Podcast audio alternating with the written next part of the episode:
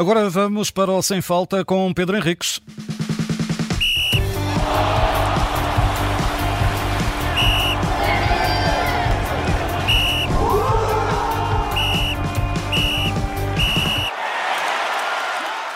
Pedro, muito boa noite, bem-vindo também noite. para analisar então a arbitragem de Fábio Veríssimo, o árbitro que apitou então este empate a zero entre o Moreirense e Benfica. Vamos então começar.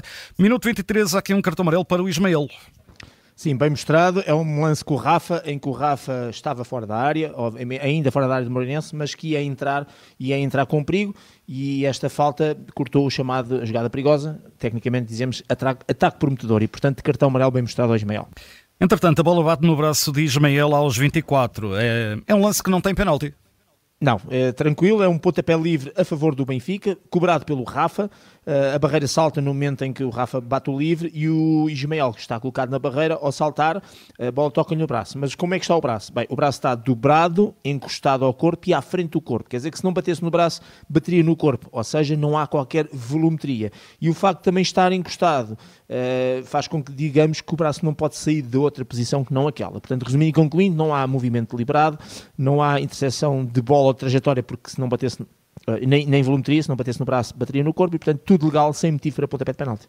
Vamos em frente, minuto 28, gol bem no lado de André Luiz. Eu creio que é, é pacífico aqui. Sim, é pacífico, mas por ser um gol e, e, é sempre importante, o árbitro assim levantou a banderola depois de terminada a jogada e a cidade do futebol confirmou que no momento do passe do Alain para o André Luiz, o André Luiz estava em relação ao penúltimo adversário adiantado 98 centímetros. Portanto, decisão correta em que o VAR limitou-se a confirmar a boa eh, decisão do árbitro assistente. Tempo extra da primeira parte, 45 mais 13, amarelo para Maracás. Sim, é um lance também com o Rafa. Agora o Rafa atacar a área pelo corredor direito.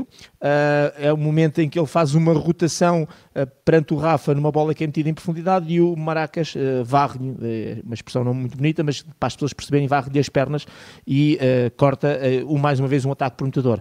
Porque é que é só amarelo e não é vermelho na perspectiva de poder-se eventualmente isolar?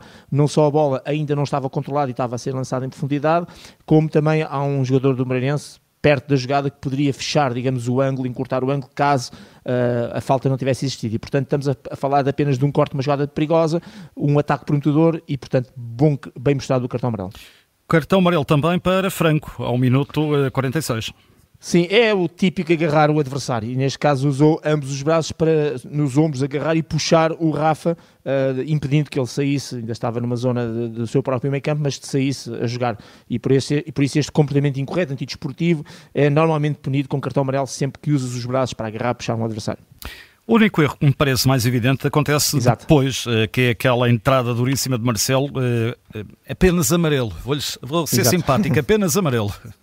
Exatamente. Não, é, é, um lance que nós, eh, eu mais concretamente, quando fui chamado, disse sim, correto, uma entrada muito dura, mas negligente, e depois andei ali uns minutos, porque depois eh, só Uh, tive, tive algum tempo para verificar, porque depois só voltei a intervir 20, 20 minutos depois um, e fui começar a fazer aquilo que gosto sempre de fazer, sobretudo nestes lances muito duros, de limite, que pode suscitar alguma dúvida, até porque o próprio Benfica tinha, e, e estes sinais às vezes também são importantes, que eu estou a ver na televisão, e estes sinais que às vezes vêm de quem está no terreno nos ajudam também. E percebi que o Banco Benfica tinha muitos jogadores, muito, muito staff tinha-se levantado a pedir mais qualquer coisa, pronto. E, e, e, por isso também puxei o lance para o telemóvel, buscar as diversas repetições e ângulos, e aí percebi-me que não estávamos num amarelo, mas estávamos num vermelho. Mais concretamente na chamada falta grosseira. A Lei 12, que é a Lei das Faltas e Incorreções, a página 112, explica muito bem o que é, que é isto da, da chamada falta grosseira e, e, tem um texto mais ou menos que as pessoas percebem que é qualquer um jogador que ataca um adversário na disputa de bola, seja de frente, lado ou por trás, e que utiliza ambas as pernas, ou apenas uma das pernas, não importa aqui, com força excessiva, desde que com isso ponha em perigo a integridade física do adversário, torna-se culpado de falta grosseira e a falta grosseira é punida com vermelho.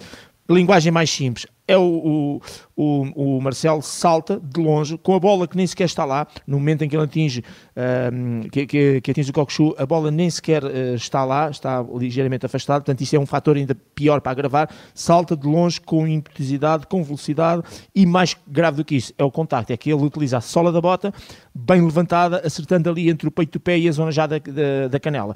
E portanto esta entrada, falta grosseira, a tal questão da segurança e integridade física do adversário foi claramente posta em, em jogo, e sobretudo nestes lances de take uh, e, e, de salto com grande velocidade e impetuosidade. E portanto, resumindo e concluindo, isto tudo para dizer que aqui era preciso VAR, porque em campo é muito fácil uh, para um árbitro na, na, na, velocidade do lance apenas, percebendo que é duro, apenas mostrar cartão amarelo, porque muitas vezes não temos aquela percepção da zona de impacto, da, da sola, quer dizer, depende muitas vezes da colocação, mas é tudo tão rápido que às vezes é difícil. Isto para dizer que era preciso VAR aqui. E o VAR aqui poderia e deveria ter chamado o árbitro, dando-lhe essa proposta de cartão vermelho, e depois o árbitro, como era um lance de interpretação, teria que fazer a sua interpretação e logo decidiria. De qualquer maneira, é o, o erro grosseiro do jogo, um, e estamos numa fase precoce do jogo, e sabemos que jogar com 11 é uma coisa, jogar com 10 é outra, e no meu ponto de vista o Marcelo devia ter sido expulso e não advertido.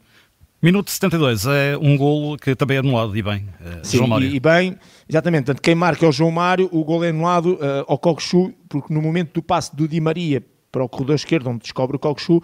O Coxu, em relação à linha defensiva, mais concretamente em relação ao penúltimo adversário, está adiantado. E depois a cidade do futebol, da mesma maneira que já tinha anulado, o, já tinha dado os 98 centímetros para o golo anulado ao André Luiz, agora deu 31 centímetros de adiantamento em relação ao Coxu. E, portanto, tudo certo nesta decisão.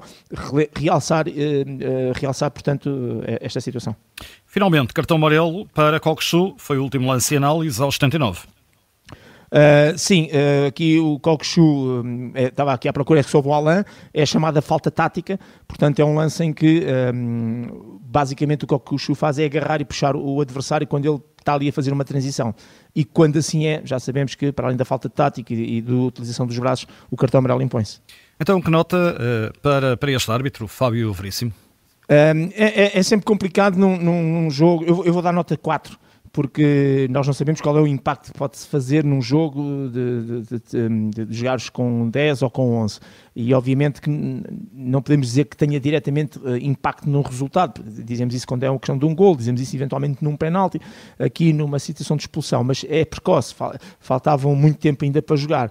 E é por este erro, basicamente, que eu penalizo uh, naturalmente uh, o árbitro pela, pela perspectiva de que e, e, e penalizo o árbitro na perspectiva de que utilizo aqui esta questão que é a equipa de arbitragem, não é tanto o árbitro, porque eu compreendo que o árbitro só tenha mostrado amarelo, mas aqui isto é trabalho de conjunto e penalizo pela questão da equipa de arbitragem barra vídeo-árbitro que deveria ter ajudado. E por isso, eh, é, e por isso, e é por isso que obviamente dou eh, esta nota negativa, nota 4.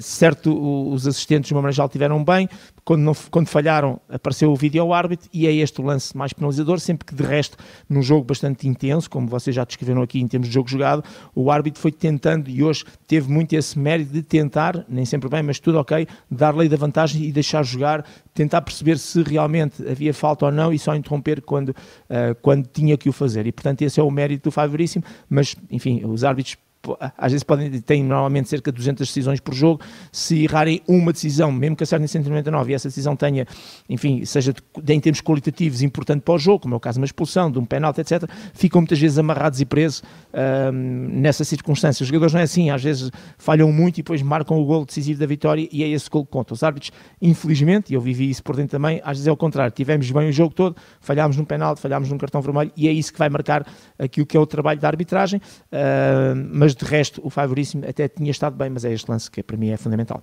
Entrega então este sem falta. Pedro Henriques, um grande abraço. Nota Obrigado. 4 para o Fábio Veríssimo, o árbitro que apitou então o Moreirense Benfica, fica disponível em podcast na Rádio Observador.